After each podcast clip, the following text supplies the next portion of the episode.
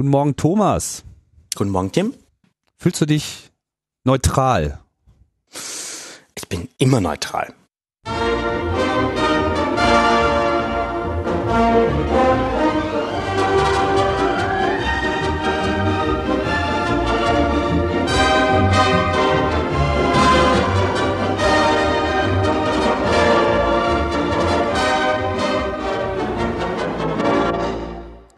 Logbuch Netzpolitik Ausgabe 119 und äh, ihr hört es schon, Linus ist immer noch im Urlaub und entspannt sich und äh, während er das tut, äh, nutze ich die Gelegenheit hier die ganzen, äh, soll ich sagen, Stammgäste, nee, äh, eigentlich schon äh, nahezu Teammitglieder von Logbuch Netzpolitik mal wieder so aus der Versenkung herauszuholen.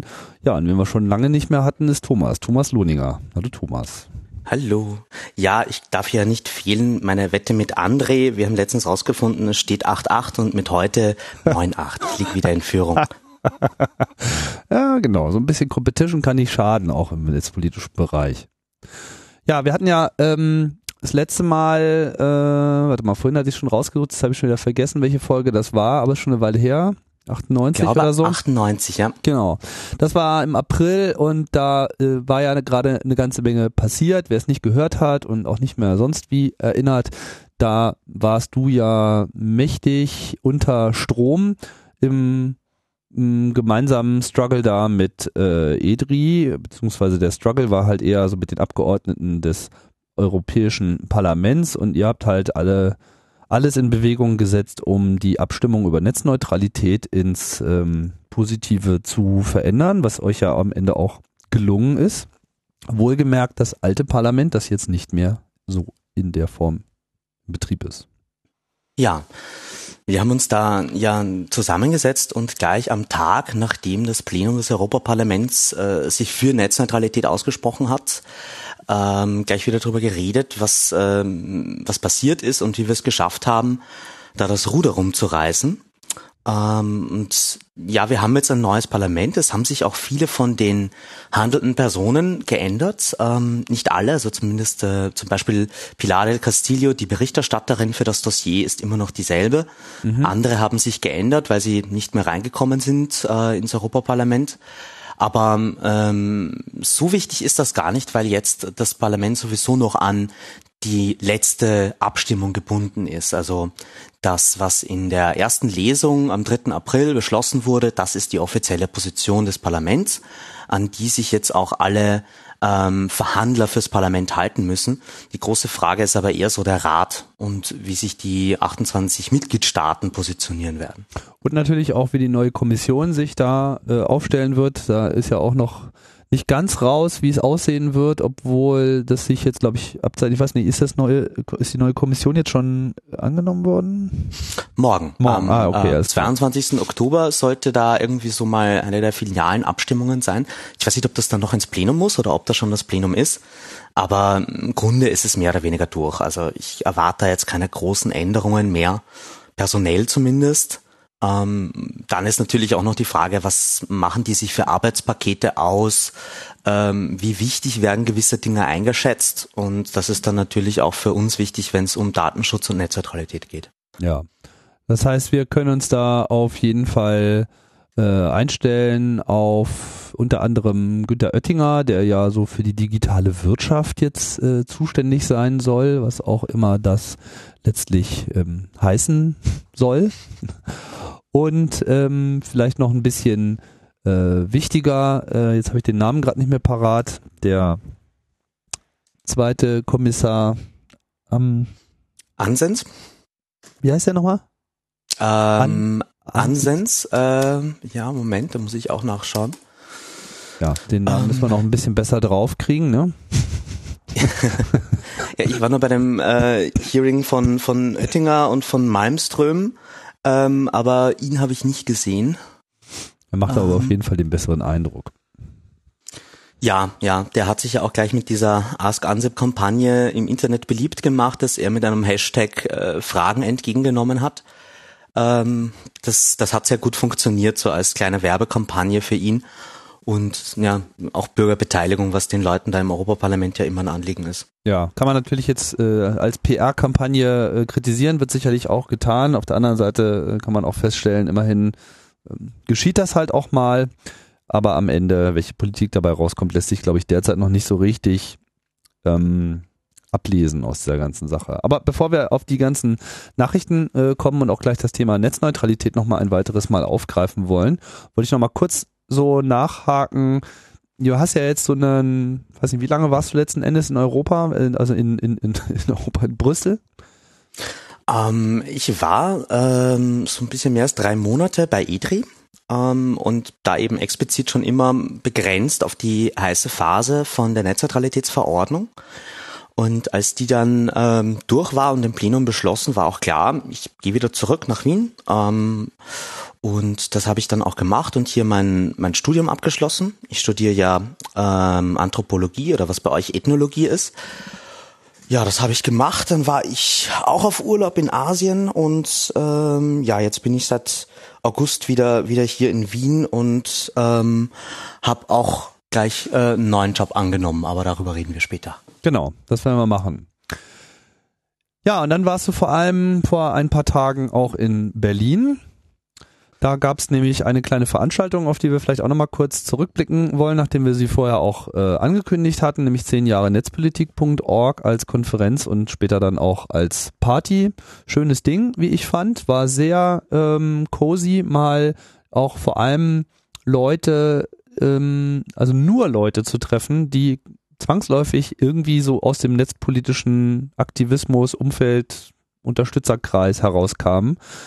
Also anders als, als zum Beispiel äh, als bei der Republika, wo es ja dann doch eher eine Medienkonferenz mit ne, starker Internetbetonung natürlich äh, hat, wo auch netzpolitische Aspekte eine große Rolle spielen, aber es eben nur ein Teil davon ist, hatte man jetzt hier ähm, wirklich mal so den Eindruck, alle beisammen zu haben. Das fand ich eigentlich ganz nett.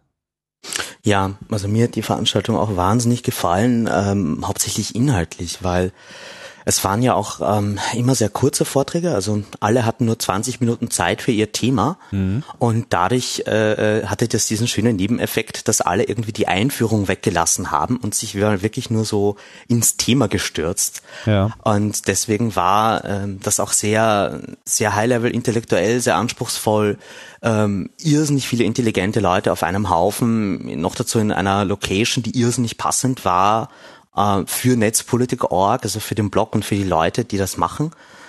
Ähm, und das, das war schon ein wirklich schöner Geburtstag. Ja, und vor allem, was ich äh, immer wieder betonen möchte, Single Track. Ja. Ja, also ich habe immer so, bin auf so vielen Veranstaltungen, die dann immer äh, der Meinung sind, ja, müssen wir ganz viel machen, wir müssen ganz viel machen. Und dann hat man einfach das Problem, dass einfach dann Dinge einfach auch parallel stattfinden. Das gab's hier nicht. Hier gibt's einfach nur ein Track, ein Tag, ein Track. Und gut, man kann dann immer noch schwänzen, aber wenn man halt irgendwie da sitzt und zuhört, dann kriegen quasi alle auch in etwa dieselbe Erzählung mit, was natürlich auch eine ganz andere Diskussionsbasis ist für die Zeit danach. Und ich denke, dass das ein sehr effizientes Format ist, was man äh, auch häufiger machen kann, wer darüber nachdenkt, irgendwas zu thematisieren nicht zu sehr verlieren in zu viel Angebot und alles abdecken wollen, lieber mal so ein bisschen Fokus. Also ich finde das sehr schön und ich habe so ein bisschen den Eindruck, elf Jahre Netzpolitik.org kann man dann wahrscheinlich auch gleich nochmal nachfeiern. Das war irgendwie so ein, so ein Ding, wo man das Gefühl hat, ja, das könnte eigentlich auch so als jährlicher Ankerpunkt durchaus noch der Konferenzlandschaft hinzugefügt werden können. Aber das wissen wir nicht und äh, ist auch noch nicht absehbar und wahrscheinlich fällt jetzt irgendjemand gerade bei Netzpolitik.org vor Schreck nach hinten. ja, naja, es, es, wurde ja dann auch gleich äh, passend geadelt, ja, also hier Peter Altmaier, Bundeskanzleramtschef, äh, ehemaliger Umweltminister und äh, erster, gefühlt erster Twitter-Minister ähm, der Bundesrepublik Deutschland, war ja etwas ungehalten, weil äh, da eben so viele Dokumente geleakt wurden aus seinen Ministerien. Und äh, da ging es vor allem um die Veröffentlichung äh, rund um Iconal, also das Abhören bzw. Durchreichen abgehörter Daten des BNDs zur äh, NSA. Und ja, wie wir hier auch schon mal diskutiert haben, hat das ja für allerlei Thermik gesorgt. Wie groß die Thermik ist, äh, machte sich dann eben ganz gut an seiner Reaktion fest, wo dann eben in so einem Brief, der eigentlich nicht öffentlich ist, aber der dann öffentlich wurde und auch von Netzpolitik.org veröffentlicht wurde, so einen Rundumschlag gegen die Medien gemacht hat, was sie sich dann alles einfallen lassen würden. Naja, und da war dann halt Netzpolitik.org auch mit dabei, also passend zum 10 Jahre Geburtstagsparty, dann eben auch die offizielle Adelung, dass äh, Netzpolitik.org hier ausreichend gefährlich zu sein scheint. Ja, gleich mit Strafanzeige drohen. Was natürlich in einem NSE-Untersuchungsausschuss, der nur dadurch zustande kam, dass jemand Dokumente geleakt hat, äh, nicht einer gewissen Komik entbehrt. ähm, und äh, das habt ihr ja auch äh, in der letzten Folge mit Andre schon ähm, ausführlich behandelt, ähm, dass da auf einmal die Polizei hinter den Medien steht, wenn sie aus dem Parlament berichten wollen. Das wirft natürlich grundsätzlich die Frage auf, äh, in welchem Umfeld kann man sich denn überhaupt mit der Kontrolle von Geheimdiensten auch beschäftigen. Ähm, also weil gerade diese Einschüchterung, ähm, die, die wird hier einfach, die passiert gerade. Also ich glaube schon, dass das in der Form, wie es jetzt ähm, in den letzten Wochen publik wurde, Einfluss hat auf gewisse Medien oder Leute, die sich dann vielleicht nicht so viel ähm, Meinung sagen trauen zu dem, was da im Parlament diskutiert wird. Ja, das kann gut sein. Ja, kommen wir zum Thema Netzneutralität wo wir ja, wie wir schon eingangs erwähnt haben, das war ja quasi dein letztes großes Ding auf EU-Ebene, aber jetzt hier auch passend zu unserem Zusammentreffen hier, äh, gibt's ja auch Neuigkeiten. Also vielleicht kannst du mal so ein bisschen ähm, zusammenfassen. Du hast es ja auch auf 10 Jahre Netzpolitik.org, also hast du ja auch einen Vortrag gehalten, nämlich genau darüber, über äh, Update und Netzneutralität. Ich musste leider ähm, die Veranstaltung genau zu dem Zeitpunkt verlassen, wo du deinen Talk gehalten hast. Von daher bin ich jetzt auch selber noch nicht so ganz up to date, aber vielleicht kannst du ja für uns mal so die Essenz hier nochmal schildern. Ja, also der, der Vortrag war schon ein bisschen Management Summary, ähm, weil eben nur 20 Minuten. Ich versuche ihn jetzt noch irgendwie weiter zu, zu destillieren, aber die äh, Aufzeichnung sollte ähm, heute am 21. Oktober oder morgen am Mittwoch schon online sein. Und an sich äh, ging es mir halt einfach drum, ähm, so all das nachzuzeichnen, was jetzt nach der Abstimmung im Europaparlament passiert ist. Also eben, dass wir da neue Personen haben, ähm, wer die sind und, und mit wem wir vielleicht irgendwie guter, besser oder schlechter reden können als Zivilgesellschaft. Und dann halt ganz viel auch über den Rat zu sprechen, weil das ist noch so eine der Achillesfersen ähm, der netzpolitischen Bewegung. Wir sind eigentlich recht gut da drin, ähm, mit der Kommission zu sprechen. Da gibt es inzwischen teils Ansprechpartner.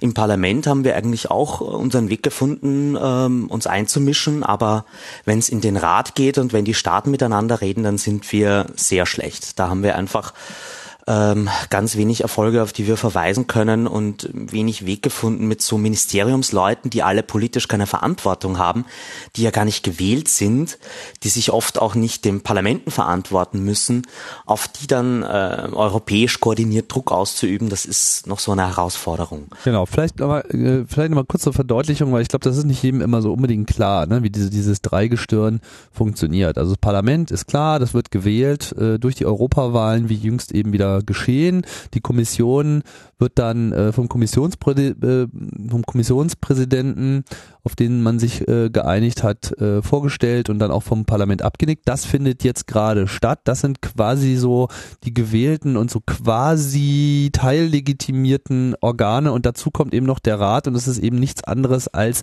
die Summe aller europäischen Regierungen oder aller EU-Regierungen. Sprich, hier sind es quasi die Abgesandten äh, der jeweiligen Regierung ähm, beziehungsweise eben auch die Regierung selbst, die hier quasi ihr direktes nationales Interesse ähm, im Gesetzesprozess der EU verankert.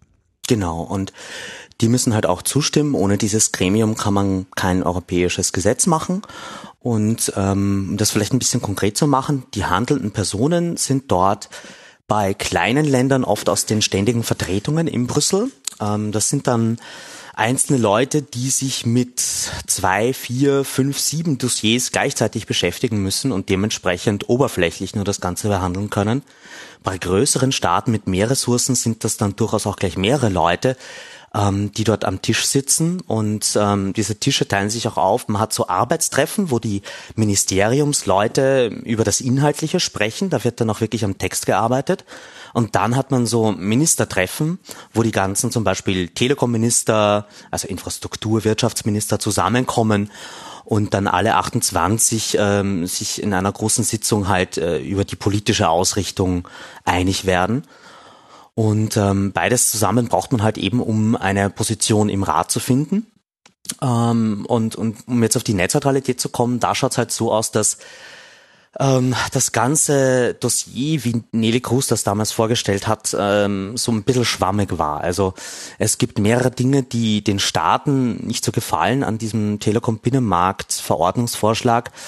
Dadurch, äh, deswegen sind auch einige Sachen schon komplett weggefallen. Also es wird jetzt zum Beispiel nicht mehr darüber geredet, dass man Großspektren vereinheitlicht, dass es äh, eine vereinheitlichte Regulierung im Telekom-Bereich geben soll, die über die Grenzen hinweg geht ähm, sondern worauf man sich jetzt wirklich konzentriert, ist Roaming und Netzneutralität. Und ähm, es gibt so grob zwei Szenarien, äh, in welche Richtung das gehen könnte.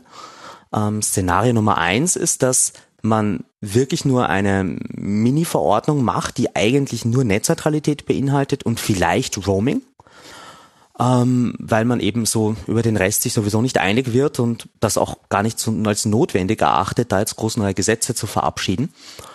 Und ähm, da haben wir natürlich dann die Situation, dass wenn wirklich nur Netzneutralität kommt, dann gibt es eine gute Chance, dass das dann wenigstens eine starke ist, weil nur eine schwache Netzneutralität ähm, ist, hat wenig Überlebenschancen, weil es dann auch nur Kritiker gibt. Ich meine, die Telcos würden sich natürlich wünschen, dass es laxe Regeln gibt, weil damit haben sie das ganze Problem Netzneutralität in Europa gelöst, ein für alle Mal. Ja, aber dann stünde quasi die komplette Verordnung mehr oder weniger direkt im Gegensatz oder zumindest im Konflikt mit dem, mit der Entscheidung, wie es das Parlament ja eben schon getätigt hat.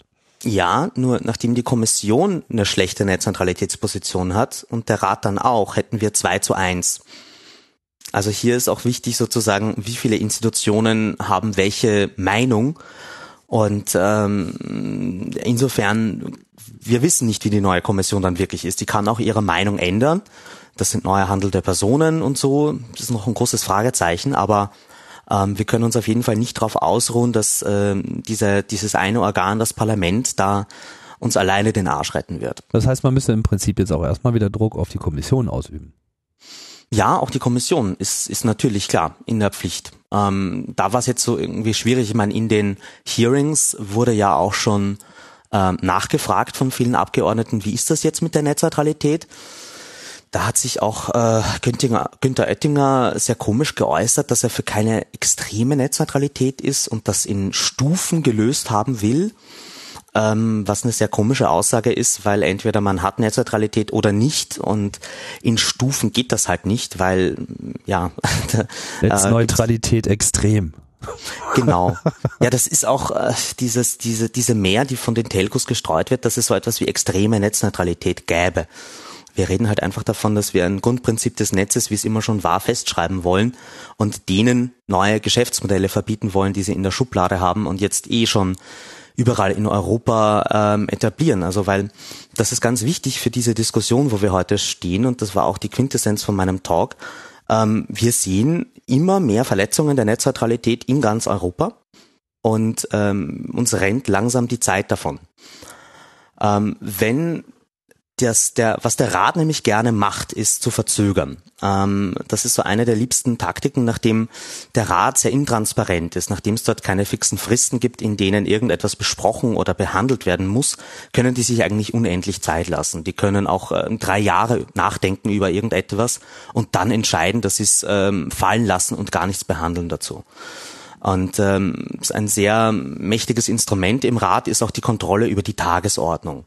Also ob man überhaupt noch ähm, auf der Agenda stehen hat, dass man über ein gewisses Gesetzespaket spricht oder ob das äh, erst gar nicht mehr behandelt wird. Weil wenn man offiziell nicht drüber redet, dann können auch die Länder, die für starke Netzneutralität sind, eigentlich nichts mehr tun. Ähm, und da gab es auch eine komische Meldung von, von Heise, dass, es, dass angeblich die EU-Verordnung zur Netzneutralität schon auf Eis liegt. Ähm, das konnte ich nicht bestätigen. Da wird weiter drüber geredet. Ähm, jetzt im Oktober nochmal und im November definitiv. Und der Zeitplan, den ich für realistisch halte, ist, dass man sich jetzt entweder 2014 noch einig wird oder im ersten Quartal 2015. Und äh, wenn man bis dahin keine Einigung hat auf europäischer Ebene, dann muss man die Netzneutralitätsverordnung eigentlich als gestorben ansehen und sich um nationale Gesetze bemühen. Weil auf europäischer Ebene, ähm, wie gesagt, das Ganze kann man sehr lang verschleppen. Und es gibt aber sowieso 2016 die Reform des Telekom-Rechtsrahmens. Daran erinnern sich vielleicht manche noch, äh, 2009 gab es diese große Reform des Telekom-Rechtsrahmens in der EU.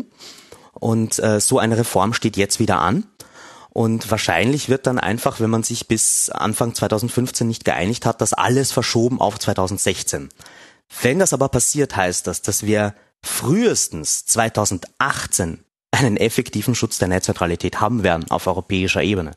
Und bis 2018 ist die ganze Sache gestorben. Also bis 2018 hat äh, jeder Provider Zero-Rating-Produkte auf den Markt ähm, und, und, und hat angefangen damit Geld zu verdienen, dass er die Netzneutralität verletzt. Ja. Und deswegen ähm, das ist so ich meine Message, müssen wir dann halt äh, wirklich auf nationale Gesetze pochen. Äh, eine Frage, äh, du meinst äh, Änderung des Rechtsrahmens, das habe ich nicht ganz verstanden. Welcher, welcher Rechtsrahmen ändert sich da? Das ist eine Summe von Gesetzespaketen. Da geht's ähm, hauptsächlich um, ähm, also eigentlich ausschließlich nur um Richtlinien, die äh, reglementieren, wie du äh, Telekommunikationsdienste innerhalb der EU anbieten kannst. Ähm, Universaldienstrichtlinie ist da ein wichtiger Punkt, ganz viel Konsumentenschutz, ähm, so, so eben auch Wholesale-Sachen, teils auch Roaming. Ähm, das ist ähm, 2009 ein großer Kampf gewesen, noch vor meiner Zeit. Äh, La Quadrature du Net hat da ganz viel gemacht. Und ähm, in der EU ist, ist es halt einfach so, dass man in regelmäßigen Abständen ähm, dieses, diesen Telekommunikationsbereich sich hernimmt und da einfach reformiert und ein Update macht sozusagen.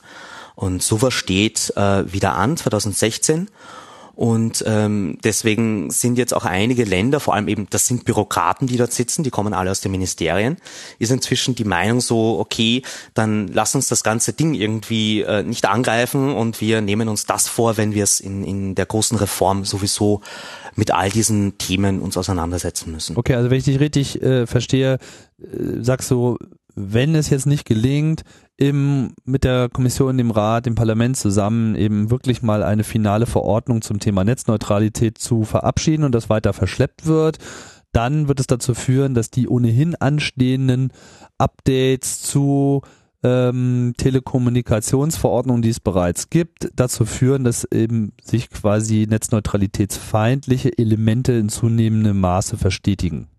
Genau. Genau. Okay. Dann wirkt da, so wie du es gerade gesagt hast, ähm, die netzneutralitätsfeindlichen Elemente sind halt einfach die Internetprovider in dem Fall, die über ihre Produkte halt Fakten schaffen. Also gerade eben die Großen, die haben ein Interesse daran, ähm, dass es ähm, mehr netzneutralitätsfeindliche Produkte gibt. In Österreich sehen wir es jetzt gerade, in Deutschland hattet ihr das ja sowieso in der Vergangenheit schon ganz stark. Ähm, und ich würde auch meinen, dass ihr das jetzt in Teilen auch ähm, dass diese Volumentarife, die jetzt eingeführt werden, die an sich keine Verletzung der Netzneutralität sind, auch eine Vorstufe sind, weil man halt eben eine künstliche Verknappung herstellen muss, damit man danach die Ausnahme von dieser Verknappung verkaufen kann. Und deswegen, wenn wir es auf EU-Ebene nicht zu einer Einigung schaffen, dann muss man national was tun. Und auch die deutsche Bundesregierung hat sich ja zuletzt darauf ausgeredet, dass man ähm, den, den Verordnungsvorschlag von, von Rösler deswegen nicht wieder aufgreift, äh, weil ja auf EU-Ebene was gemacht wird. Obwohl es ja eigentlich im Koalitionsvertrag äh, drinnen steht, dass man was über Netzneutralität machen will, ist da ja bis jetzt auch in Deutschland nichts passiert. Und genau da müsste man dann wieder anknüpfen, äh, eben im, im Frühjahr 2015, wenn auf EU-Ebene nichts passiert. Ist denn ähm, ist denn die EDRI jetzt irgendwie besser aufgestellt als vorher? Personell um, ähm. und äh, was so den allgemeinen Leumund betrifft? Ähm, ja, so Leumund ist bei EDRI immer gut. Das ist ein Wahnsinn, wie, wie hoch das Standing von der Organisation in Brüssel ist. Ähm, und ja, es wurde auch aufgestockt. Ähm, es sind jetzt fünf Mitarbeiter ähm, aktuell im Büro, wenn ich mich nicht verzählt habe. Und ähm, die haben jetzt auch ähm, eben Leute, die sich mit den ganzen Dossiers beschäftigen und ähm, die, die sind da auch weiter dran. Also EDRE ist da auch äh, neben Access Now eigentlich die Adresse für europäische Netzpolitik, äh, wenn einen das interessiert, auf jeden Fall den Blog verfolgen und auch sonst äh, die unterstützen, wo es geht. Ja, nehmen wir auch nochmal äh, rein. Das heißt, ich schließe daraus, dass äh, sich auch die Spendensituation etwas verbessert hat. In die Finanzen habe ich jetzt gar keinen Einblick so genau, wie das bei, bei E3 ausschaut. Auf jeden Fall nicht gut. Es ist in äh, der ganzen, im ganzen Netzpolitikbereich leider sehr prekär. Ähm, und ähm, ja, also ich, die, die haben halt auch äh, so ein Gemisch an Finanzierung, ähm, teils aus äh, Förderungen und Funding, äh, früher auch Funding von der Kommission, äh, von der Open Society Foundation und von allen möglichen Fördergebern, ähm, denen halt äh, das Thema ein Anliegen ist. Aber genaue Sachen, ich weiß da jetzt nicht, wie es aktuell aussieht. Gut, na dann verlinken wir einfach mal hier auf die äh, Spendenseite von EDRI, kann nicht schaden. Gut, ähm, kommen wir zu deiner aktuellen Tätigkeit, nachdem du also jetzt Brüssel wieder verlassen hast und nach Wien gegangen bist und dich zu Ende geurlaubt hast, hast du gleich einen neuen Posten angetreten, wenn ich das richtig sehe. Ja, ähm, also wie, wie beginne ich da? Ähm, ich glaube, der AK Vorrat Österreich, der ist ja allen irgendwie ein Begriff. Der hat ähm, ähm, nicht so viel zu tun mit dem deutschen AK Vorrat, auch wenn natürlich die Ziele und der Name gleich sind. Aber äh, nachdem der AK Vorrat in Österreich diese riesigen Erfolge eingesammelt hat mit der Abschaffung der Vorratsdatenspeicherung auf, auf europäischer und auf nationaler Ebene und dann davor auch noch diese riesige Bürgerinitiative mit 100.000 Unterschriften, war für die handelnden Akteure dort klar, okay, wenn wir jemals eine Chance haben in Österreich, eine professionelle Netzpolitikorganisation aufzubauen, die auch nicht nur aus Ehrenamtlichen besteht und, und nur da irgendwie, wo gerade Lust, Leute Lust haben, Politik macht, sondern die halt wirklich professionell arbeitet, da muss das der AK Vorrat sein und da muss man das jetzt probieren. Ähm, ja, und dann haben wir es probiert. Ähm, da wurde ich eben äh, jetzt sozusagen bestellt als die Person, die dort mal ähm, diese Professionalisierung vorantreiben soll. Und dazu hat man sich auch gleich ein äh, neues Projekt herausgesucht, das ähm, sozusagen der logische nächste Schritt ist für uns nach diesen riesigen Erfolgen ähm, vom, vom Verfassungs- und Europäischen Gerichtshof. Wir haben uns nämlich jetzt mal diese Urteile vorgenommen und wollen diese Urteile gegen die Vorratsdatenspeicherung generalisieren als prinzipielle Handlungskataloge, wie denn so eine Evaluierung von Überwachungsgesetzen zu erfolgen hat, wie man Antiterrorgesetze auf ihre Nützlichkeit, Notwendigkeit und Verhältnismäßigkeit, also ob sie verfassungskonform sind, überprüfen kann nach wissenschaftlichen Kriterien. Und diesen Handlungskatalog, ähm, den haben wir als äh, Projekt eingereicht bei so einem Förderprogramm genannt NetIdee. Und ähm, die, da haben wir jetzt auch schon Rückmeldungen bekommen. Wir werden ähm, das Ding machen. Wir haben aber leider nur die Hälfte der Fördersumme bekommen, was uns vor ein paar Probleme stellt, weil wir da jetzt äh, so ein bisschen unter unserem eigenen Anspruch nicht zurückschrecken wollen. Und äh, für uns ist halt jetzt einfach wichtig, dass wir das Signal setzen, ähm, es ist wichtig, dass weiter in Österreich was passiert. Die, die Urteile, die wir jetzt ähm, fast geschenkt bekommen haben von den Höchstgerichten, sind ein wahnsinnig großes Asset für die Netzpolitikbewegung, weil da einfach mal in Sachen Datenschutz und Massenüberwachung so wichtige Dinge drinnen stehen. Und die muss man jetzt halt wirklich auf, an allen möglichen Ecken und Enden anwenden. Und mit diesen Urteilen, die jetzt auch wirklich bindend sind in der ganzen EU, ähm, muss man jetzt hergehen und mal den ganzen anderen Gesetzesbestand, der sich seit 9-11 angesammelt hat, aufarbeiten. Ähm, weil wir, wir reden immer die ganze Zeit über diese NSE-Affäre und über den Bereich, der sich sowieso fast außerhalb jeder Rechtsstaatlichkeit befindet. Aber wir müssen uns auch mal um den normalen sicherheitspolizeilichen Bereich kümmern und dort die ein bisschen Kahlschlag machen und die Kompetenzen wieder auf ein ähm, demokratisch vertretbares Maß zurückstufen. Und das ist, was wir uns da vorgenommen haben. Und dieser, dieser Handlungskatalog ist so ein bisschen das Pflichtenheft für die Politik. Wir haben gesagt, wir können selber nicht evaluieren, weil wir sind ja eine NGO mit einer Meinung, aber wir wollen genau aufzeigen, äh, wie anhand dieser Urteile so eine Evaluierung zu passieren hat. Also Handlungskatalog für Politiker. Mhm, genau. Die ihnen quasi so eine Art Leitlinie gibt, was jetzt eigentlich geht oder nicht geht. So nach dem Motto, hier gucke mal, äh, das war jetzt das Urteil in Österreich, das war das Urteil auf äh, äh, europäischer Ebene, das waren hier konkret die vom Gericht geäußerten Begründungen und äh, daraus abgeleiteten Entscheidungen. Das bedeutet, dass ihr äh, ein Gesetz in der Form und in der Form machen könntet, aber in der Form geht's auf keinen Fall.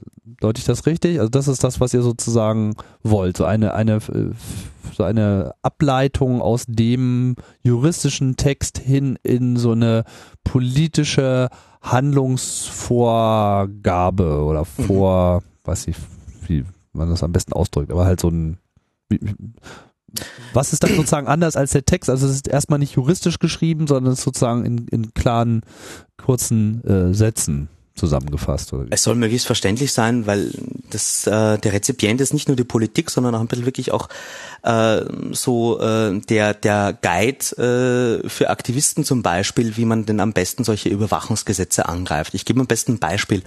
Ähm, also IMSI-Catcher sind so ein tolles Ding. Wir haben im Gesetz Bestimmungen, dass die ähm, Polizei das Recht hat, ähm, Handys zu orten äh, im, im, im Spezialfall. Ähm, und dann äh, wird dafür halt äh, der IMSI-Catcher als Technik verwendet. IMSI-Catcher können jetzt aber um einiges mehr. Damit kann ich auch wirklich die Inhalte der Kommunikation abfangen. Ähm, damit äh, kann ich wirklich sozusagen konkret mir anschauen, wer ist jetzt in dieser Funkzelle und das über einen längeren Bereich. Ja, kurze, kurze Erläuterung für die, die nicht äh, folgen können. Also ein IMSI-Catcher ist im Prinzip ein Gerät, was einem vorgaukelt, da wäre ein Mobilfunknetz, in das man sich dann einbucht, aber stattdessen bucht man sich in dieses Gerät ein und damit äh, hat man so ein Man-in-the-Middle-Szenario, äh, wo man quasi komplett abgelutscht werden kann, obwohl man eben glaubt, man würde ganz normal mit einem normalen Mobilfunknetz kommunizieren.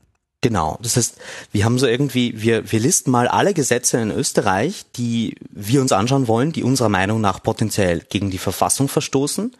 Dann schauen wir uns an, wie, wie werden die genau implementiert? Was für Techniken setzt die Strafverfolgung ein, um dieses Gesetz auszunutzen. Und dann schauen wir uns die Technik an. Was kann die? Was ist so die Technikfolgenabschätzung von dem Zeug? Und dann erstellen wir die Kriterien, nach, denen man, nach denen man das Ganze evaluieren muss. Also kann die Technik mehr als das Gesetz eigentlich erlaubt?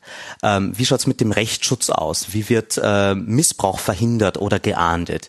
Ähm, was gibt's für Transparenz oder für Informationsverpflichtungen von den Leuten, deren Daten da gerade abgeschnorchelt wurden? All diese Dinge. Also wir geben da wirklich sozusagen die wissenschaftliche Anleitung, wie man so eine Evaluierung machen sollte.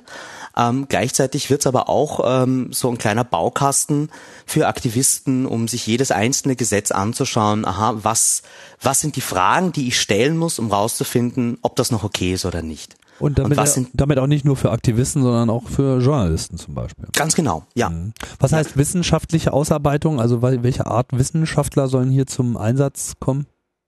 Ähm, also wir haben beim AK Vorrat ein äh, riesiges Team von äh, Juristen. Das ist auch eigentlich so unsere größte Kompetenz und das ist die gute Art von Juristen, die alle sehr ähm, verfassungsbeseelt und grundrechtsbeseelt sind. Ja. Und dann haben wir äh, Leute aus eben der Technikfolgenabschätzung, aus der Sozialwissenschaft, einige Techniker dabei. Und so aus diesem Sammelsurium setzt sich das zusammen. Wirklich Politik. dann die Evaluierung würde wahrscheinlich eben von ähm, einem entweder einer Anwaltskanzlei gemacht werden können, wenn es eine große ist oder äh, von einer Universität. Wir sind aber da meistens so eben im, im Verfassungsrecht und in den juristischen Fakultäten. Ja, wäre das nicht auch noch was für Politikwissenschaftler? Ja, natürlich auch. Hm. Hm. Ja, schöne Idee. Was, äh, äh wann, wann geht's los und was äh, glaubt ihr, was ihr da für eine Laufzeit haben werdet, bis da erste Ergebnisse kommen und in welcher Form sollen diese Ergebnisse das Licht des Tages sehen? Also ähm, da sind wir jetzt noch ein bisschen in Verhandlungen, weil wie gesagt, wir haben leider nur die Hälfte der Kohle bekommen und deswegen unser tolles Projekt, von dem wir eigentlich sehr überzeugt sind, äh, müssen wir jetzt schauen, wie wir das irgendwie mit der Hälfte der Mittel umsetzen können. Wie groß sind die Mittel? Ähm, also wir haben da um 50.000 Euro angesucht und wir haben jetzt 25.000 bekommen. Ja, und erwägt ihr noch ein Crowdfunding zu machen für den Rest? Das ist als Idee, wird es gerade diskutiert ähm, und ist natürlich immer auch äh, braucht Mut, äh, sich mit so einem großen Pledge an die Menschen zu richten, weil wenn der dann nicht zustande kommt, ist das natürlich auch ja. ein Signal. Na klar. Ähm, deswegen sind wir noch ein bisschen am, am überlegen, ähm, wer das hört und irgendwie eine starke Meinung hat oder ein paar Millionen auf dem Konto und findet, dass wir das auf jeden Fall machen sollten, kann sich ja bei uns melden. Ähm, aber an sich haben wir äh, vor, das so innerhalb eines Jahres zu machen. Das war der ursprüngliche Plan. Und ähm, wie gesagt, wir müssen aber jetzt so mit den mit der neuen Situation, die sich erst vor vor einigen Tagen so ergeben hat, erstmal schauen, wie wir das dann einbauen. Mhm. Ja, schöne Sache. Also du bist ja jetzt äh, offiziell Geschäftsführer beim AK Vorrat. Bist du damit erstmal die einzige ähm, hauptamtlich beschäftigte Person oder umfasst das noch weitere Menschen? Mm, jetzt bin das nun mal nur ich vorläufig und eben halt auch mit ganz viel Hausmeisterthemen in Bezug auf äh, neue Website, Kommunikationskanäle professionalisieren und all das, was so an äh, Netzpolitik, NGO-Business da ist, was eigentlich nicht viel mit Politik zu tun hat. Ähm, aber das steht mir jetzt auch irgendwie so ins Haus. Ähm, und vorläufig bin das nur ich. Ähm, und nebenher mache ich aber weiter noch äh, Netzneutralität natürlich. Also weil da tut sich in Österreich auch gerade ganz viel und das ist, das ist dann wieder nur Hobby. Aber Praktikanten dürfen sich bewerben. Ja, wir freuen uns sehr über Praktikanten. Ähm, wir haben schon ein paar ähm, eben auch ähm, so, so äh, Juristen im Werden, aber an sich, wer in Wien sitzt oder so im Umkreis von Wien und Netzpolitik begeistert ist, äh, wir freuen uns immer über interessierte junge Leute, die was machen wollen. Äh, sie können auch äh, nicht jung sein und älter. Ja. Gut, ihr wisst ja, an wen ihr euch äh, zu wenden habt. Bleiben wir noch kurz in Österreich. Ähm, da gab es ja auch Neuigkeiten. Äh, Netzsperren seien ja zulässig. Das hat der EuGH entschieden. Da haben wir auch vor, glaube ich, vor vier Ausgaben hier schon mal drüber berichtet.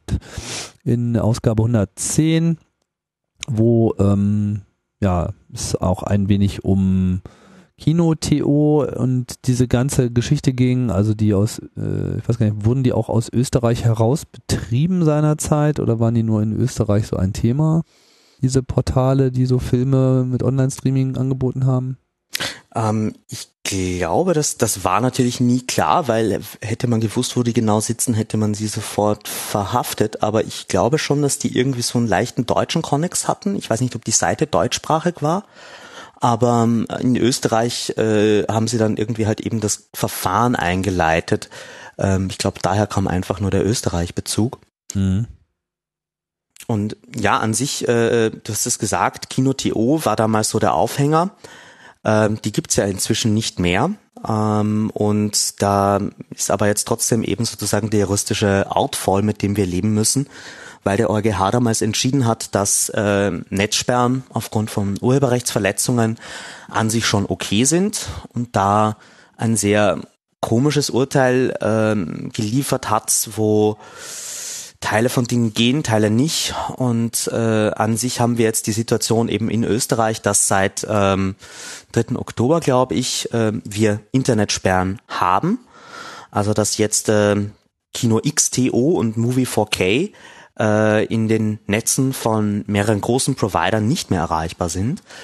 Ähm, und die Ist-Situation ist halt so, dass bei vor allem diesen Seiten, die wirklich Urheber, die wirklich vor ähm, übermäßig viele Urheberrechtsverletzungen ähm, haben, dass die gespeichert wer gesperrt werden können über einen simplen Brief, den äh, eine Anwaltskanzlei, die einen äh, Rechteinhaber vertritt, eben an die Internetprovider verschickt. Ähm, Lustiger Side-Fact, bei Pirate Bay hat das nicht funktioniert. Da bleibt es auch spannend, ob äh, eben so Seiten, die auch legale Inhalte anbieten, dann auch gesperrt werden könnten, also wo man da sozusagen die Grenze zieht. Was, was heißt, es hat nicht funktioniert? Ja, da hat das Gericht entschieden, nee, also da gibt's ja auch legale Inhalte auf Pirate Bay äh, und deswegen ähm, dürft ah. ihr die nicht sperren. Ah. Und ähm, ich weiß nicht, ob man dann irgendwie auf äh, diesen ähm, Kino XTO und ähnlichen Plattformen dann bald äh, Creative Commons Filme sehen wird, damit die sich auch dieser Rechtslücke bedienen. Ja, wollte ich auch ähm, gerade sagen. Wäre ja auch nicht die schlechteste, die schlechteste Folge davon. Ne? Aber betrifft das wieder nur große ISPs oder generell alle? Sie haben sich jetzt mal zuerst auf die Großen konzentriert, aber das soll natürlich sukzessive auch auf die Kleinen ausgeweitet werden. Die Großen haben es jetzt auch immer auf ein äh, Gerichtsverfahren ankommen lassen. Ähm, und äh, an sich bräuchte es das aber gar nicht. Also es gibt da keinen Richtervorbehalt, was äh, wirklich äh, horrend äh, äh, grundrechtswidrig ist eigentlich, weil dann eben wirklich ein, eine, äh, ein Rechteinhaber über einen Anwalt eine Informationssperre, eine Netzsperre erwirken kann. Das dürfte eigentlich nicht sein. Die Großen haben es jetzt halt immer auf ein Gerichtsverfahren ankommen lassen, indem sie sich geweigert haben. Ähm, aber bei den kleinen ISPs, die ja oft äh, wirklich nur äh, zwei, drei Mann Unternehmen sind, äh, ist zu befürchten, dass die ähm, einfach sofort sperren werden, weil sie ähm, die Kosten für ein Gerichtsverfahren sich nicht leisten können. Auf dem bleiben sie nämlich auch sitzen. Und ähm, da ist sicherlich mit ähm, einer denkbar schlechten Situation zu rechnen, weil damit gibt es auch keine Transparenz darüber, was jetzt gerade bei wem gesperrt ist. Ähm, und im Moment reden wir da nur von DNS-Sperren. Theoretisch wären aber auch IP-Sperren denkbar. Ähm, wird auch schon gefordert von den Rechteinhabern. Ähm, wirklich äh, schlimm wird's dann, wenn man das Urteil genau liest und, und äh, feststellt, dass da auch theoretisch VPN-Betreiber davon betroffen sind. Mhm. Ähm, generell sozusagen, dass sie genau. generell rausgehalten werden. Oh je. Naja, also viel das, Spaß. Ja, nicht, dass VPNs generell gesperrt werden beim ISP, aber dass VPNs auf einmal auch Dinge filtern müssen und Sperren etablieren müssen. Ach so, verstehe. Dass VPNs wie äh, ISPs behandelt werden. Das genau. heißt, es gibt jetzt auch überhaupt gar keine Klassifikation zwischen großer Provider, kleiner Provider, wie das in Deutschland äh, ist, dass man sozusagen erst ab einer bestimmten Größe überhaupt für solche Maßnahmen herangezogen werden kann. Also es gibt schon so einen gewissen ähm, es gibt schon ein bisschen was in die Richtung, dass es halt vertretbarer Aufwand sein muss. Aber wie das dann genau ausgelegt wird, ist fragwürdig. Also vor allem so in einem DNS-Server Records äh, wipen ist vielleicht ein vertretbarer Aufwand, ist es vielleicht nicht, weiß ich nicht. Ähm, ein signifikanter, also ein richtiger Schutz ist das auf jeden Fall noch nicht. Und ist da jetzt auch schon darüber nachgedacht worden, so Communities wie Freifunk oder sowas äh, da auch mit einzubeziehen? Na, ist meines Wissens nach zurzeit noch kein Thema. So dieses ganze Topic Störerhaftung äh, ist in Österreich, glaube ich, auch noch nicht so angekommen. Zumindest ich habe mich damit noch nicht beschäftigt und das noch nicht so wahrgenommen. Ähm, aber ja, natürlich sind die dann auch davon betroffen, weil wir haben auch eine riesige Freifunkergemeinde mit Funkfeuer. Äh, und die ähm, haben auch ordentliches Internet und darüber, die kann man auch als ISP-Ersatz verwenden sozusagen. Und natürlich könnten die dann theoretisch auch davon betroffen sein. Ja.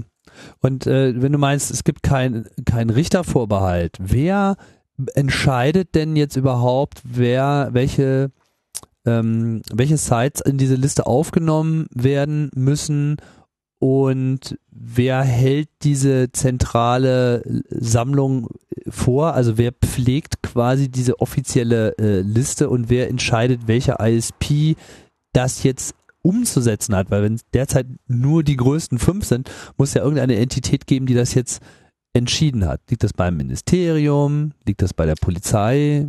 Nee.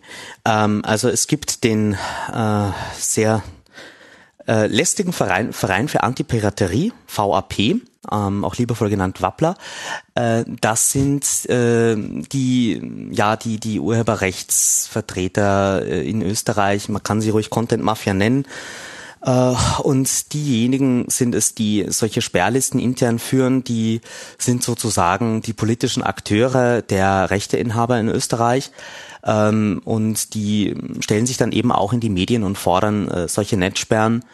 Ähm, und die sind äh, zwar nicht rechtlich diejenigen, die die Prozesse anstreben, aber es ist sehr stark zu vermuten, dass die das Ganze orchestrieren und ähm, was dann wirklich konkret wo gespeichert wird, hängt halt eben von diesen Sperrverfügungen ab. Aber, aber ähm, weil dieses Büro ist doch eine rein private Initiative jetzt. Das ist ja nichts. Ja, das ist ein Verein, ähm, der so ein bisschen an der Wirtschaftskammer angedockt ist und der Verein hat dann eben wie soll man das sagen, der Verein äh, ist natürlich rechtlich nicht derjenige, der auftritt und der diese Briefe verschickt. Ähm, das sind die Rechteinhaber wie Konstantin Film, die sich dann irgendein lokales Anwaltsbüro nehmen und mit ihrem Rechtstitel als Rechteinhaber dann diese Briefe an die ISPs verschicken. Ähm, aber wie gesagt, da gibt's jetzt nichts, was über ein Ministerium läuft mit zentraler Sperrliste, Äh, und es gibt da jetzt auch äh, nicht per Default so einen Gerichtsprozess, äh, wo, wo von neutraler Stelle darüber entschieden wird, ob diese Sperrverfügung jetzt okay ist oder nicht. Das heißt, das jetzt, so, da hm? darf also im Prinzip jeder jetzt irgendwelche Sperren von irgendwelchen, bei irgendwelchen ISPs einklagen? Theoretisch ja. das ist, das ist doch, das ist doch, das ist doch. Ja. Das ist doch, das ist doch totaler Unfug. Ja. Also, das erzählst du mir jetzt im Ernst, das ist jetzt die Realität in Österreich, ich fall komplett ins Essen. Naja, das Ganze ist halt dadurch zustande gekommen, dass der EuGH entschieden hat und eigentlich war das so ein ziemlich groß, großes Alarmsignal an die Politik. Nur die Politik hat sich die Ohren zugehalten und äh, politisch haben sich auch alle Parteien äh, schon dazu geäußert, dass das ja untragbar ist, wie das jetzt gerade gelöst wird und dass man da auf jeden Fall irgendwas machen muss. Nur sie machen halt alle nichts, weil sie genau wissen, dass sie jetzt ohne, dass sie einen kleinen Finger rühren, eine Seite des ganzen Urheberrechtsdiskurses glücklich machen können. Ähm, weil sie müssen keine Gesetzesänderung machen, sie müssen keine politische Verantwortung übernehmen. Ähm, die Gerichte haben das so entschieden und äh, anstelle da irgendwie als Gesetzgeber reinzugehen und ordentliche Regeln zu machen, die auch den Rechtsstaat garantieren, tut die Politik halt bis jetzt noch nichts. Ähm, spannend wird, äh, dass wir halt auch bald eine äh, Urheberrechtsnovelle haben, die in Österreich kommen sollte. Also wir müssen eine EU-Richtlinie umsetzen, eigentlich noch bis Ende Oktober 2014. Und da wäre so zumindest meine Hoffnung, dass man auch äh, irgendetwas reinschreibt zu dem Bereich. Aber realistisch ist es nicht. Ich befürchte wirklich, dass sie, dass die Politik an der Stelle ähm, sich zwar öffentlich drüber echauffiert, aber nicht wirklich viel tut. Aber wenn jetzt ISPs sich jetzt schon dagegen gewehrt haben und das Ganze so auf wackeligen Füßen steht, dass es eigentlich gar keine wirkliche gesetzliche Ordnung dafür gibt, sondern man sich ausschließlich jetzt auf diese, also gibt, also jetzt bin ich verwirrt, gibt es überhaupt ein, ein Gesetz, ein österreichisches Gesetz, was das in irgendeiner Form regelt? Nein. Äh, gibt es nicht, hat es auch nie gegeben, aber ähm, eben weil dieser Streit ähm, in, in, in den österreichischen Gerichten zwischen einem ISB und einem Rechteinhaber bis vor den EuGH eskaliert ist, ähm, hat der ah. EuGH dazu entschieden. Und ähm, EuGH-Entscheide sind direkt anwendbar in allen 28 Mitgliedsländern. Ähm, wenn der OGH, also das ist ja dann so, dass man dann, wenn man vom EuGH ein Urteil bekommt, die nationalen Gerichte auch nochmal tätig werden. Die haben ja vorher gefragt, äh, wie ist denn das jetzt genau, äh, lieber EuGH, wenn der Ihnen eine Antwort gibt, dann übernehmen Sie diese Antwort auch gleich in nationales Recht und äh, beenden das Verfahren. Und deswegen hat Österreich jetzt sofort diese Konsequenz bekommen. Ähm, aber da wurde nie national ein Gesetz gemacht, sondern das ist wirklich allein äh, aufgrund der, der Grundrechtsabwägungen des EuGH und aufgrund der, der Gerichtsverfahren national so gekommen, wie es jetzt heute hier liegt. Super. What das could ist, possibly go wrong? Das ist auch der Kernpunkt von meinem Artikel bei, bei netzpolitik.org. Das ist halt hier wirklich das ist die große Gefahr. Ja. Wir, wir haben jetzt dieses, dieses verrückte Instrument, dass wir eben den EuGH um Antwort bitten und dann kann er entscheiden, äh, wie das ist und er hat auch wirklich das letzte Wort. Und äh, über dieselbe Art von Verfahren könnte man jetzt eigentlich in den meisten Ländern hergehen und die Vorratsdatenspeicherung abschaffen und Netzsperren einführen. Hm.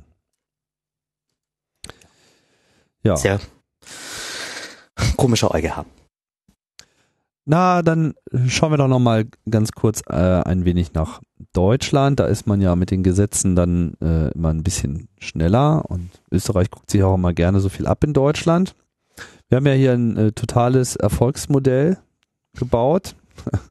ja, die Rede ist natürlich vom äh, Leistungsschutzrecht äh, und der VG Media. Wir hatten das ja neulich, ähm, wie dieser ganze Wahnsinn rund um dieses Leistungsschutzrecht sich, sich weiter äh, entwickelt ähm, teilweise mit so etwas weinerlichen Äußerungen schon der VG Media, ja, die jetzt sozusagen Google dazu zwingen möchte, gerne doch ihre Angebote anzunehmen, die Google aber gar nicht will, weil das kostet ja Geld und das irgendwie alles vollkommen äh, absurd. Im Prinzip passiert genau das, was äh, alle Kritiker dieses Gesetzesvorhabens auch schon vorher gesagt haben. Es ist jetzt eine etwas merkwürdige Situation entstanden. Ich blicke auch selber schon gar nicht mehr so richtig durch. Es gibt da äh, die unterschiedlichsten Meldungen. Interessanterweise hat der Standard ähm, äh, da auch schon äh, darüber berichtet. Also man merkt, die Diskussion wird in äh, Österreich auf jeden Fall auch verfolgt. Ähm, Leider. Genau. Ähm, ja, also man ist jetzt der Meinung, dass äh, ja Google gegen das Kartellrecht äh, verstoßen würde. Wir wissen ja, das deutsche Kartellamt ist da irgendwie ganz anderer Meinung, ja, ähm, weil die sich ja schon neulich dazu geäußert haben, nachdem VG Media schon versucht hat, da äh, Klage zu erheben, hat das Kartellamt einfach gesagt, so, ja, wir wissen überhaupt nicht, wovon ihr redet und äh, nimmt das mal bitte mal wieder zurück. Wir werden da noch nicht mal drüber entscheiden was ja im Prinzip schon mal so eine große Ohrfeige gewesen ist. Jetzt äh, hat man irgendwie versucht, so auch über Medienberichte und Interviews und so weiter irgendwie diesen Eindruck zu erzeugen, Google wäre jetzt hier irgendwie in der Bringschuld, aber Google hat halt einfach jetzt beschlossen, na ja, pff, also wenn ihr wollt, dass wir dafür Geld bezahlen, dann lassen wir das mal raus. Hat auch angekündigt, dass sie an Anfang Oktober anfangen, die ganzen in der VG Media organisierten Verlage aus ihrem News-Angebotsdienst nicht herauszunehmen, aber zumindest, äh, wie das ja auch vom Gesetz her gefordert wird, die Zitate äh, rauszunehmen, Bilder rauszunehmen und nur noch ähm, Titel zu verwenden. Ich bin etwas verwirrt in der Hinsicht, weil ich schon auch ich schaue jetzt auch gerade noch mal, jetzt finde ich natürlich gerade mal wieder nichts, aber eine, eine Weile lang gab es auch durchaus noch Artikel von Welt.de etc., die dort äh, genommen werden oder Bilder. Ähm, aber so oder so, das Kriegsbeil ist da äh, kräftig ausgegraben worden. Und jetzt gibt es auf jeden Fall auch Berichte, ähm, dass ähm, ja, wenn halt das Kartellamt der Meinung ist, das ginge so nicht und man könne dagegen nicht klagen, ja, dann müsste man ja wahrscheinlich mal das Kartellrecht ändern. So. Äh, nebst dem Hinweis, dass die Bundesregierung das ja irgendwie auch findet. Ja, da gibt es jetzt irgendwie noch nichts Konkretes, ist mir jetzt auch gerade selber noch so ein bisschen unklar, aber so äh, Sigmar Gabriel äh, fordere ja zwar keine Zerschlagung von äh, Google, ja, aber ähm, eine eine Erweiterung des Kartellrechts könne er sich äh, schon irgendwie vorstellen, beziehungsweise darüber würde geredet werden. Hm. Ja. Das ist äh, natürlich, also sehr viel Konkreteres habe ich dazu jetzt noch nicht gefunden, finde ich aber schon mal eine recht beeindruckende Diskussion. Ähm, so nach dem Motto, was nicht passt, wird passend gemacht. Erst macht man mal ein Gesetz, was so ein bisschen der Realität widerspricht. Äh, dann stellt man fest, dass es sich irgendwie nicht durchsetzen lässt. Und dann ähm, geht man her und sagt, na okay, dann müssen wir halt jetzt wohl alle anderen Gesetze, die dem irgendwie widersprechen oder die irgendwie verhindern, dass wir dieses bekloppte Gesetz in irgendeiner Form äh, anwendbar machen können, müssen wir dann halt irgendwie auch noch ändern. Also das wird sicherlich noch sehr spannend. Ich erwarte da auch ehrlich gesagt, äh, ja, in meiner optimistischen Weltsicht erwarte ich da so nicht unbedingt, dass das Ganze äh, Erfolg haben wird, wird aber trotzdem interessant sein, das zu verfolgen. Äh, auf der anderen Seite gibt es aber auch Berichte, wie zum Beispiel bei Zeit Online, auch schon so die Einschätzung, dass man bei der VG Media äh, eher eine Kapitulation der Verlage vor Google erwartet, was ich persönlich auch eher erwarten würde, dass also einfach das ähm, Ziel der VG Media hier an der Stelle äh, ausreichend Eindruck bei Google zu schinden, dass es einfach nicht ähm, erfolgt ist und nichts und, und stattdessen sogar äh, sich genau in die andere Richtung verkehrt, dass nämlich jetzt im Prinzip all die, die bei VG Media dabei sind, bestraft werden und nicht von dieser Strafe jetzt betroffen sein wollen und dementsprechend dann auch ihre Unterstützung für VG Media zurückziehen werden. Mhm. Was jetzt auch noch nicht passiert ist. Also ich habe mal gefunden, ähm, das äh, von dir angekündigte Reduzieren der Google News Ergebnisse auf den Titel hat Google verschoben von 9. auf den 23. Oktober auf Bitte der Verlage. Ah, übermorgen, okay, alles klar. Ja, ähm, und ich finde das an sich schon spannend. Also da, da hat man sich ein Gesetz gewünscht, das hat man bekommen und dann, oh Wunder, tut das Gesetz äh, das, was es tun soll, aber äh, eben das, was drinsteht und nicht das Erwartete. Und äh, jetzt ist halt die Frage, wie verhält sich die Politik? Also ähm, dass sich äh, da Teile der Regierung auf einmal so vor die Verlage stellen, das ist, glaube ich, zu erwarten. Äh, die Frage ist, ob sie halt auch wirklich äh, danach Schritte setzen werden. Also ob sie da jetzt äh, gegen das Kartellamt vorgehen und ähm, also das Kartellrecht erweitern ist ja auch nur Neusprech für das Kartellrecht ändern. Ja. Und ähm, andererseits auch wieder spannend, dass jetzt so irgendwie die Unterscheidung gemacht wird zwischen äh, VG Media und den eigentlichen Verlagen. Also hier wird vielleicht schon versucht, die Verwertungsgesellschaft so als dem Bösen dastehen zu lassen, der nach vorne prescht, wohingegen die Verlage sich jetzt mal eher zurückhalten äh, und vielleicht nicht auf das sinkende Schiff setzen wollen. Ähm, Ganz spannend finde ich es noch, dass überhaupt Spiegel Online ja überhaupt nicht äh, dabei ist bei diesem Pool. Äh, die sind doch auch äh, irgendwie so Springer Speerspitze, dachte ich immer, oder? Nein, Spiegel ist ja nicht Springer. Nein, nein. Ah, okay. die, die Welt, ähm, Bild vor allem, äh, Welt, Welt am Sonntag. Äh, nein, nein. Spiegel ist äh, der eigene äh, Spiegelverlag. Die haben damit eigentlich nichts zu tun. Zeit hält sich da auch raus und so. Es ist im Wesentlichen so wirklich so äh, Springer und noch ein paar andere. Ich kann noch mal kurz gucken, wer da alles äh, organisiert ist. Wir hatten das ja irgendwann auch schon mal aufgelistet, aber ich habe es natürlich schon wieder vergessen, bevor ich was Falsches sage. 25 Medienunternehmen da finden sich hier äh, Antenne, Axel Springer, äh, Hubert Burda Media, also Burda Gruppe, Dumont, Münchner Zeitungsverlag, Pro7 Sat1 Media, viele Radiosender im Übrigen.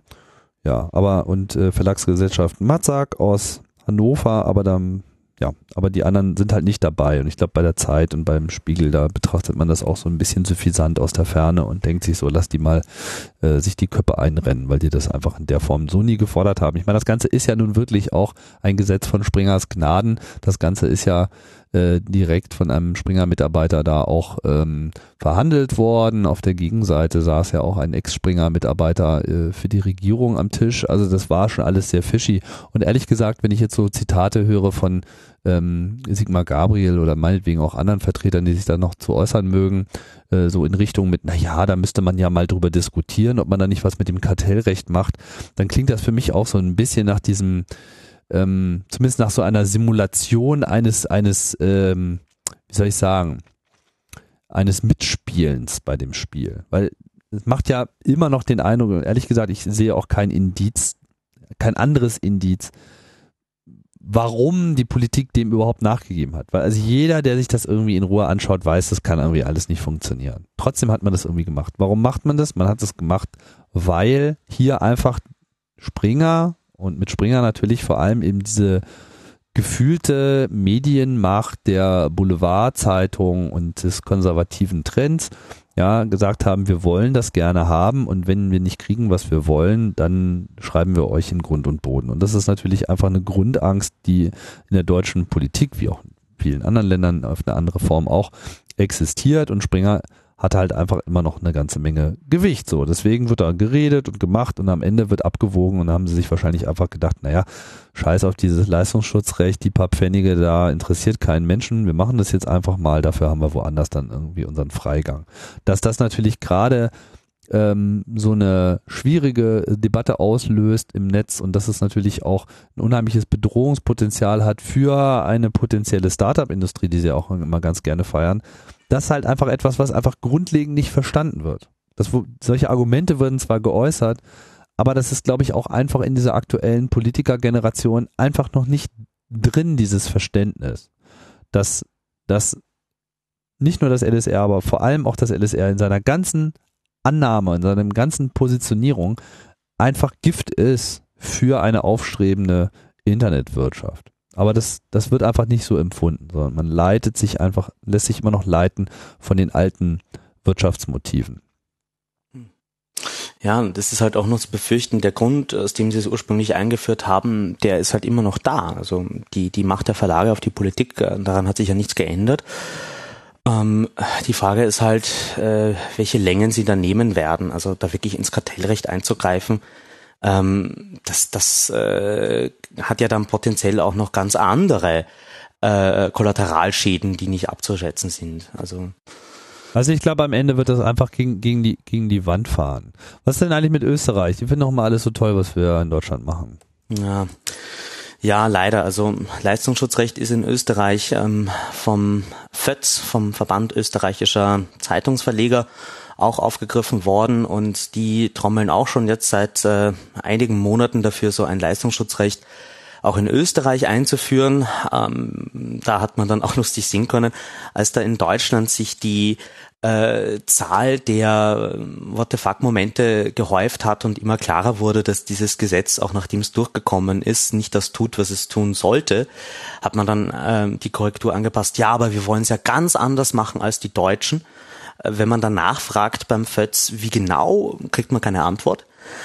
Ähm, also auch sehr spiegelgleich. Äh, die Details wurden sehr lange unter Verschluss gehalten ähm, und bis heute haben wir eigentlich noch immer keinen Entwurf, wie so ein Leistungsschutzrecht in Österreich ausschauen sollte. Aber die schon angesprochene ähm, Urheberrechtsnovelle, die eigentlich jetzt dann bald mal kommen müsste, äh, hat mehrere solche Bausteine und Leistungsschutzrecht ist eins davon. Also ein anderes Festplattenabgabe. Da wurde auch lange gestritten und äh, da gab es auch eine sehr heftige Diskussion über das Urheberrecht. Äh, gab es auch lange nicht mehr in Österreich, dass man dem so, äh, dass da verschiedene Gesellschaftsgruppen sich so offen im Streit drüber geäußert haben. Das fand ich eigentlich auch gut ähm, an sich. Äh, es gibt noch ein paar unrealistische Sachen wie Cessio Legis und äh, ein, ein Urhebervertragsrecht. Also das wäre so Verbesserungen eigentlich für die Urheber. Verbesserungen auch so, weil die gegenüber den Verlagen äh, eine Erleichterung bringen oder so im, im Filmurheberrecht eben dafür, dass das ein bisschen realitätsnah wird. Ähm, und ähm, was natürlich unser größtes Damoklesschwert ist, ist immer die IP-Auskunft. Also dass die, die äh, Urheber äh, wollten ja schon mal auf Vorratsdaten zugreifen in Österreich. Ähm, und vielleicht kriegen sie auch das. Also und da, da gibt es mehrere Punkte, die drinnen sind. Ein Punkt, der wahrscheinlich sehr wahrscheinlich sein wird, dass er kommt, ist eine Preisbindung für E-Books ähm, und zwar gegenüber dem Endkunden. Also dass Amazon E-Books ähm, für den Kindle äh, nur zu einem fixen Preis ausgeben kann. Und das ist natürlich äh, ist, ein, ist ein heißes Thema, ähm, sehe ich auch schwarz und weiß, aber für den aus Konsumentenschutzperspektive ist da so eine Preisbindung für E-Books natürlich äh, definitiv eine Verschlechterung, weil bei einem E-Book habe ich ja als äh, als Kunde oder als Nutzer viel weniger Rechte. Das gehört mir ja nicht. Ich habe nur eine Nutzungslizenz. Ich kann das nicht äh, verkaufen, verschenken, verleihen. Und wir haben auch bei, bei Amazon schon gesehen, dass die dann teilweise solche Nutzungslizenzen für gekaufte Bücher ähm, wieder zurückziehen im Nachhinein. Da gab es ja diesen, diesen tollen Fall äh, mit, äh, mit Orwells Buch, das im Nachhinein an, auf den Geräten gelöscht wurde. Hm. Also ja, Urheberrecht, große Baustelle und in Österreich wir, ist es leider immer noch nicht ganz vom Tisch. Also ich würde mir wünschen, dass da in Deutschland irgendwie ähm, der, der, der Kollateralschaden gesehen wird und, und man das zurücknimmt, wenn es schon nicht das tut, was man will, dass man es dann einfach komplett abschafft. Ähm, weil ähm, es hat ja auch, andere Länder haben ja auch schon äh, Leistungsschutzrecht, Belgien zum Beispiel. Und ähm, das ist schon wirklich ähm, ein Modell, äh, wenn man dem nicht entgegenwirkt, dann, dann kommt das immer wieder, egal äh, wie sehr wir uns einig sind, dass es eine schlechte Idee ist. Ähm, die Verlage reden miteinander und äh, die kopieren halt sehr stark auch diese politischen Diskurse. Problem ist natürlich, dass jetzt hier die Politik nicht ohne, ohne Not äh, gleich wieder einen Rückzieher machen wird, um da einfach auch das Gesicht nicht zu verlieren, ne? weil man jetzt irgendwie zugibt, so ja, das war jetzt alles mal ein blödes Gesetz und so, das fällt ja auch dann auch gleich wieder auf sie zurück. Von daher glaube ich, äh, geht gerade die Politik eher so ein bisschen in Duckstellung, äh, gibt so ein bisschen so Signale mit, na ja, wir können ja da vielleicht das auch irgendwie nochmal flankieren und wenn da was nicht passt und so. Ja, aber im Wesentlichen, glaube ich, ist der schwarze Peter dann doch jetzt eher äh, in der Lobbyabteilung und VG Media muss sich da selber was einfallen lassen und ob ihnen das jetzt äh, gelingt in Deutschland, ich habe da meine Zweifel. Gut, kommen wir vielleicht zum Schluss nochmal zu ein paar schönen äh, Sachen. Ja. Und zwar wird äh, viel gehackt, ähm, nicht nur in Deutschland, sondern eben auch in Österreich. Äh, ich weiß gar nicht, ob wir das hier bei Logbuch Netzpolitik schon thematisiert haben. Ich befürchte fast gar nicht, ähm, was auch ein bisschen daran lag, dass ich auf der Veranstaltung leider nicht war. Jugendtag gab es nämlich hier vor ein paar Wochen in Berlin. Ich glaube, ich hatte in der Freak Show ein bisschen was dazu äh, erzählt und äh, berichten lassen. Aber es gab ja auch eine ähnliche Veranstaltung in Österreich. Genau.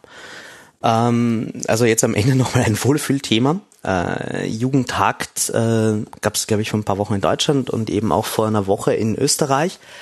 Ähm, unter dem Namen Young Coders Festival. Wir mussten es irgendwie anders nennen. Ja. Aber das Konzept war genau dasselbe, nämlich dass man ähm, mit einer Gruppe von Jugendlichen sich ein Wochenende an irgendeinem Ort einsperrt und ähm, die halt irgendwie so mit ähm, leichter Anleitung programmieren lässt, äh, so ein bisschen mit Blick auf offene Daten, aber nicht nur und einfach mal so ähm, Jugendliche äh, und, und Computer sind ja an sich ein Erfolgsrezept und vor allem, wenn das so programmierbegeisterte Jugendliche sind, die dann in einem Umfeld äh, sich bewegen, wo sie Gleichgesinnte treffen, äh, dann wird das Magic und dann passieren da wirklich tolle Sachen. Also wir haben das in Österreich jetzt zum ersten Mal gemacht und äh, ich war da selber auch vor Ort alle Tage und ich bin wirklich nachhaltig begeistert davon, ähm, wie äh, wie schnell und wie cool diese Projekte da entstanden sind, äh, wie gut das auch äh, sozial funktioniert hat, äh, weil das eben halt doch dann eher so äh, die Nerds sind, die jetzt vielleicht in normalen Gruppensituationen äh, nicht so zu den am besten integriertesten gehören. Ähm, und das war, glaube ich, für alle Beteiligten äh, ein Riesenerfolg.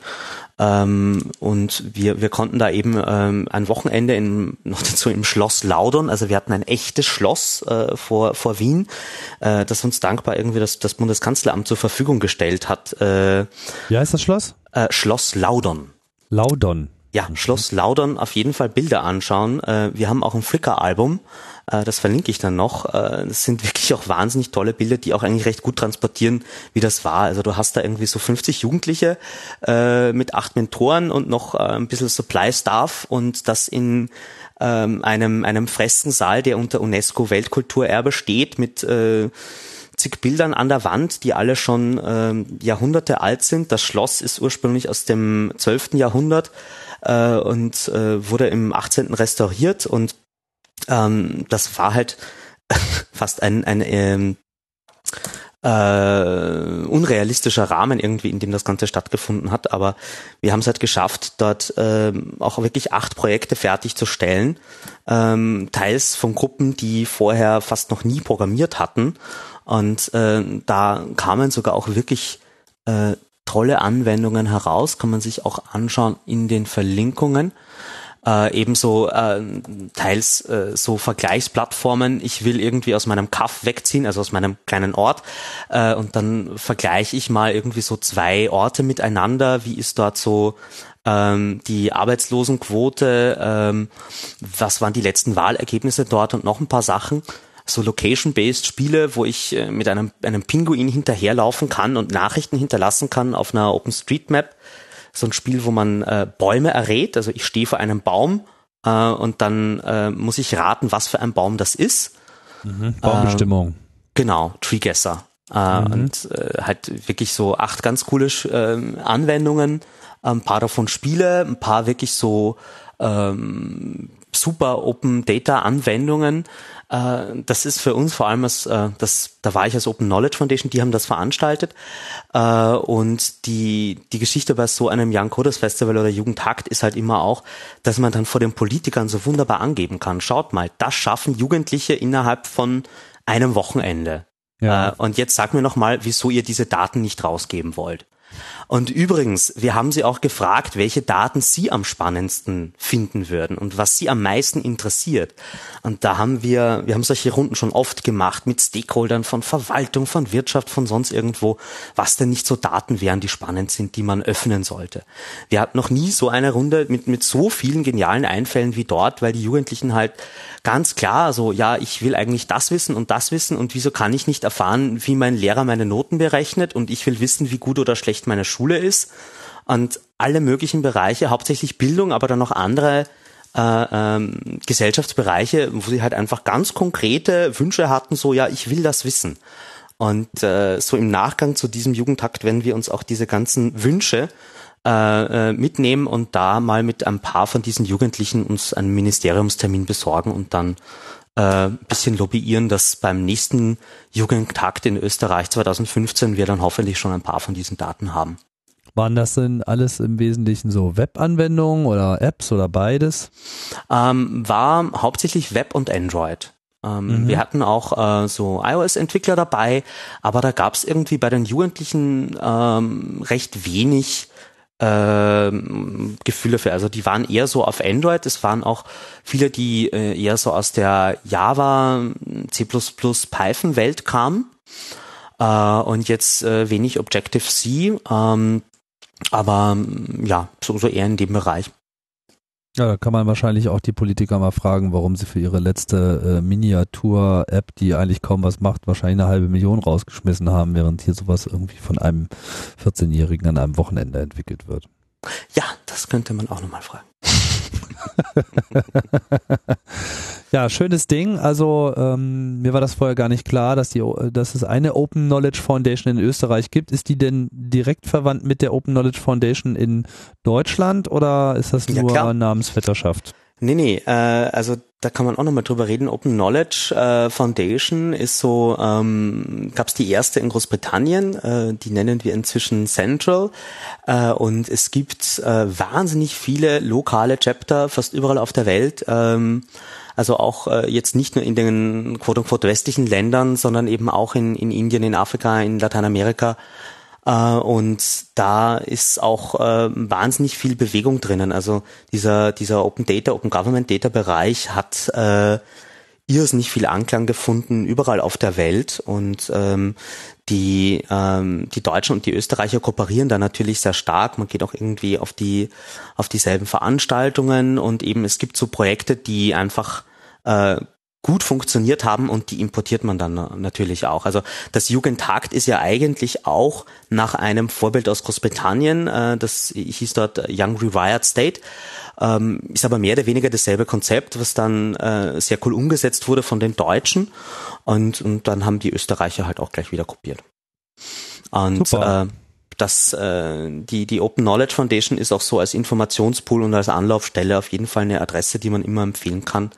Äh, von der Ausrichtung her sind die Deutschen und die Österreicher ein bisschen anders, aber ähm, an sich ist der Kernstock und die Message und die Aufgabe dieselbe.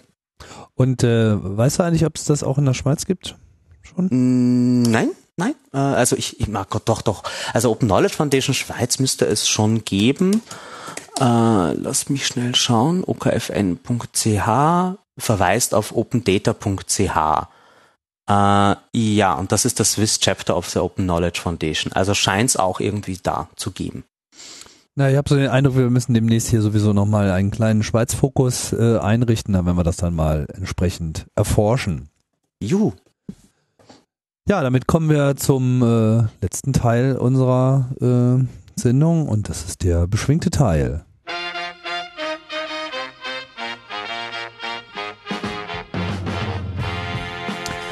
Und zwar unsere Termine. Ja, und es geht äh, in dieser Woche bald wieder los und zwar vom 23. bis zum 26. Oktober in Hannover findet statt das Hackover vom CCC Hannover, ein Wochenende frohen Hackens. Wer Lust hat, sich solchen Hackergemeinschaften mal äh, etwas näher anzuschließen und entspannt ein wenig rumzuhacken, dafür bietet das Hackover den richtigen Platz. Und am 25. Oktober um 20 Uhr findet die Big Brother Awards Gala statt. Und zwar im Rabenhof Theater in Wien im Gemeindebau. Einlass 19 Uhr, Beginn 20 Uhr, Eintritt frei, aber Kartenreservierung ist angeraten. Ein Tag davor, am 24. Oktober, findet der CSU-Netzkongress statt, inklusive Staatssekretärin Dorothea Beer, und zwar im BMW Welt Doppelkegel in München. Na, da müsste doch eigentlich für jeden was dabei sein. also Netzkongress klingt natürlich total interessant, ne? Ich war schon lange mal auf keinem mehr. ja, ich bin gespannt, was denen da so alles einfällt. Thomas, vielen Dank für deinen äh, abermaligen Besuch und Beitrag hier äh, bei Logbuch Netzpolitik und viel Erfolg, vor allem mit äh, AK Vorrat in äh, Österreich. Und ja, an alle anderen. Sagen wir Winke, Winke. Tschüss, bis bald. Das war's, äh, die 119. Ausgabe. Und ich hoffe, nächste Woche, nächste Woche geht's wieder weiter mit Linus. No? Bis bald. Bis bald. Tschüss. Tschüss.